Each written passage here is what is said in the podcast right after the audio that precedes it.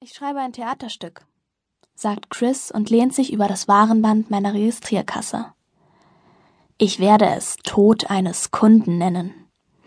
Er weist mit dem Kinn in Richtung der Gänge mit den Lebensmitteln, die von grellem Neonlicht ausgeleuchtet sind. Ich brauche einen Moment, bis ich die Anspielung kapiere, aber dann fällt es mir ein.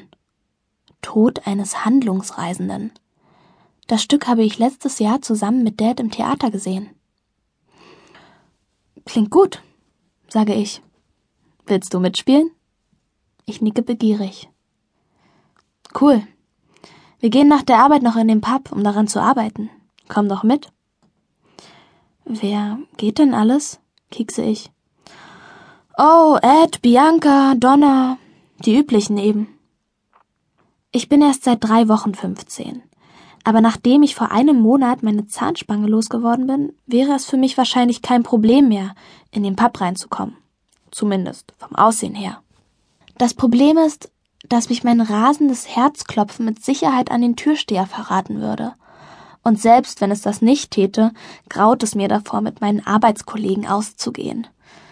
Nur bei Chris ist es was anderes. Donna ist ungefähr in meinem Alter, aber sie hat keine Probleme, mit den anderen mitzuhalten. Sie schminkt sich die Augen und ist bei allem sofort mit dabei. Sie trägt wadenhohe schwarze Stiefel mit lila Schnürsenkeln und sie raucht. Ihr Vater hat sie schon mehrfach vor die Tür gesetzt. Sie hat echtes Street Cred vorzuweisen. Ed ist schon 18 und die meiste Zeit ziemlich undurchschaubar. Bianca ist 23 und ignoriert mich konsequent. Mit denen gehe ich bestimmt nicht in den Pub. Ich muss noch Hausaufgaben machen, sage ich. Das ist nicht mal gelogen. Ich habe in Mathe sowieso schon zu kämpfen. Wenn ich jetzt noch mit den Hausaufgaben hinterherhänge, wird es nur noch schlimmer.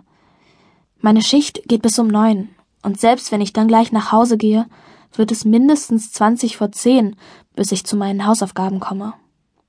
Chris verzieht missbilligend das Gesicht. Na und? Ich muss bis Freitag eine Seminararbeit abgeben. Aber man muss doch auch noch leben dürfen. Ich kann nicht. Na gut, dann eben nicht sagt Chris und verdrückt sich in Richtung Delikatessenabteilung. Bestimmt, um Georgia zu fragen, ob sie mit in den Pub kommt und an seinem dramaturgischen Meisterwerk mitarbeiten will. Georgia ist blond, hat einen großen Busen und kriegt es hin, selbst in dem weißen Kittel der Delikatessenabteilung sexy auszusehen. Mein Anlass zur Eifersucht begründet sich aber eher daraus, dass sie mit 18 Jahren drei Jahre näher an Chris ist im Land der Träume. Bei Chris heißt der Woolworth, wo wir arbeiten, nicht einfach Woolworth. Er nennt ihn Land der Träume. Abends und an den Wochenenden arbeiten meist nur Aushilfen im Land der Träume. Das sind fast ausnahmslos Schüler. Street Cred Donna und ich, dann noch einige Studenten, Chris, Kathy, Stuart und ein paar sogenannte junge Leute, die sich noch nicht im Klaren darüber sind, was sie eigentlich mit ihrem Leben anfangen wollen. Ed, Bianca und Andy. Ich habe allerdings noch nie erlebt, dass sich Ed, Bianca oder Andy um ihren Platz auf dieser Welt scheren. Sie sind einfach da. Ed, um Geld zu verdienen, mit dem er seinen Graskonsum finanziert, Bianca, um sich an die Jungs an der Kasse ranzumachen und Andy. Ach, der sagt so gut wie nie etwas.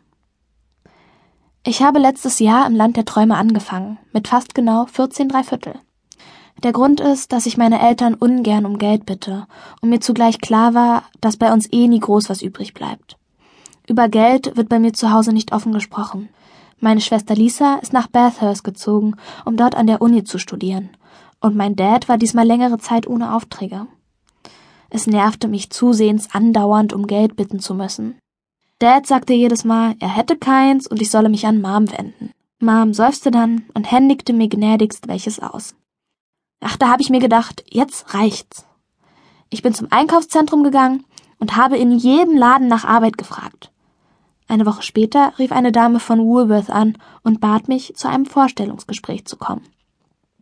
Die Woche darauf habe ich angefangen.